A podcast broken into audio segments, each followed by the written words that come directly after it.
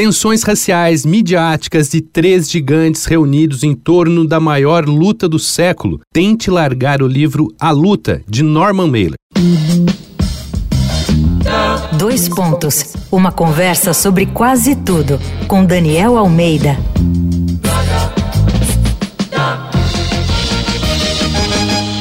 Nesse episódio da série Jogo a Jogo, aqui do Dois Pontos, a gente tem que voltar para 1960. Nas Olimpíadas de Roma, Cassius Clay, com 18 anos, levou a medalha de ouro sem muito esforço.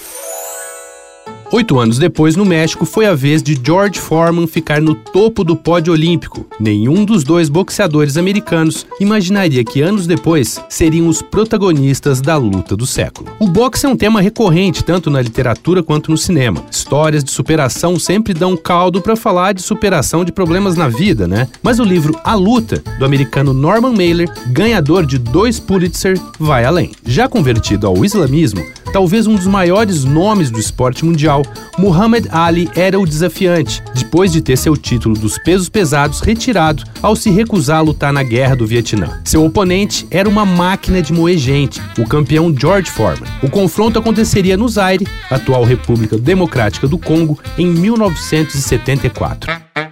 Norman Mailer narra os bastidores do evento em detalhes, totalmente imerso nas tensões envolvidas. E não esconde de que lado está, do lado da autonomia negra e politizada do showman Muhammad Ali. A luta é muito mais do que uma narrativa sobre um confronto. É um relato de como o esporte pode carregar significados políticos, éticos e raciais. E se você ainda não leu o livro, vai por mim. A leitura termina e é você que fica sem fôlego, mesmo sabendo o resultado da luta bem antes de abrir a primeira página.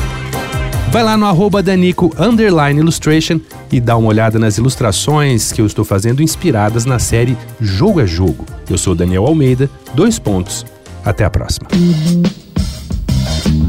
Você ouviu Dois Pontos uma conversa sobre quase tudo com Daniel Almeida.